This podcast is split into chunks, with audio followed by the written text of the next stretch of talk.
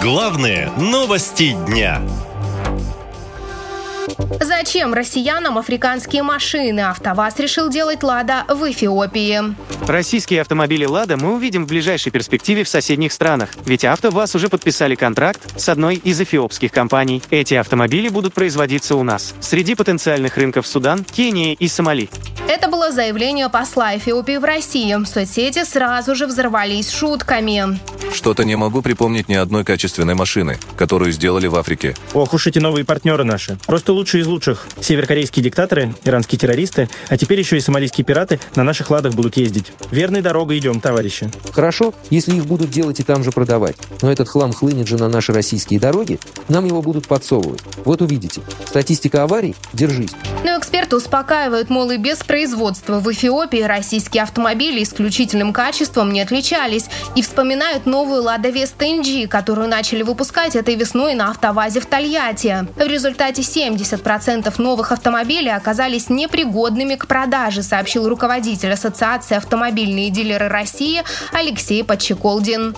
Это наш флагман, но у него много проблем. В большинстве случаев в автомобилях отсутствуют рамки щитка приборов и кнопки навигационной системы. Из-за недокомплекта дилеры не могут реализовать значительное количество «Лада Веста», которые уже находятся на дилерских площадках.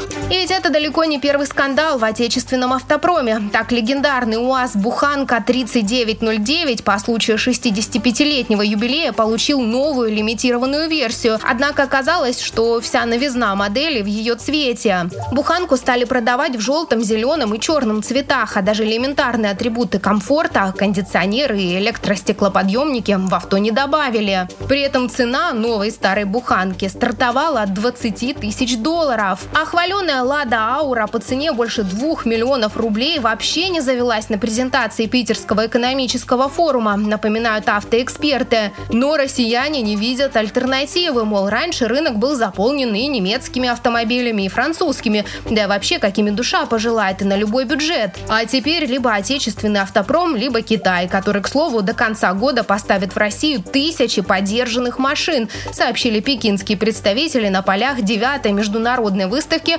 пограничной торговли в Китае. Объем поставок будет увеличиваться. В дальнейшем мы готовимся осваивать российский рынок, в том числе развивать три зарубежных офиса нашей торговой группы в Москве, Владивостоке и Хабаровске, а также расширять связанный с Россией бизнес, а не только автомобильное направление.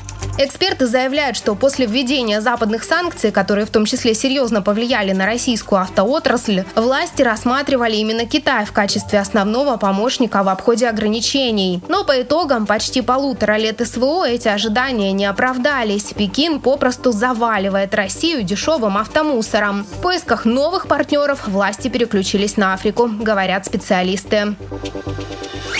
Наша лента. Коротко и ясно.